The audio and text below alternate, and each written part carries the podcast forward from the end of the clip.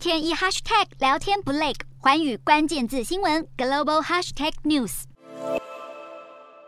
习近平任内第一份台湾白皮书不演了，不放弃武力犯台，并且收回自治的承诺。除了香港特首李家超第一时间发声明支持。找来塞尔维亚和俄罗斯等好麻吉取暖，北京官媒央视也不忘大力塑造白皮书获得多国支持的假象。而另一方面，十一号《华尔街日报》跟引述消息人士报道，就在美国众议院议长佩洛西访台前，中国国家主席习近平与美国总统拜登通话时曾传达讯息，表示现在不适合爆发全面危机，北京无意开战。此外，不止印度的电视媒体对台海局势高度关注，当地的英文报纸《印度斯坦时报》十一号也刊登印度战略分析专家古普塔的评论文章，指出。从外台军演到对台白皮书，都是中国正折战的一部分，意欲迫使邻国臣服。而解放军大秀军事肌肉，无非是为了平息中国民族主义者的声浪。古普塔认为，对于寻求第三度连任的习近平，提升军事侵略主义不见得有好处。如果一对一，台湾自然不是中国的对手，但台湾的飞弹已有能力回击中国东岸，重创中国经济重镇，并且损及成长。此外，美国可能对中国进行经济制裁，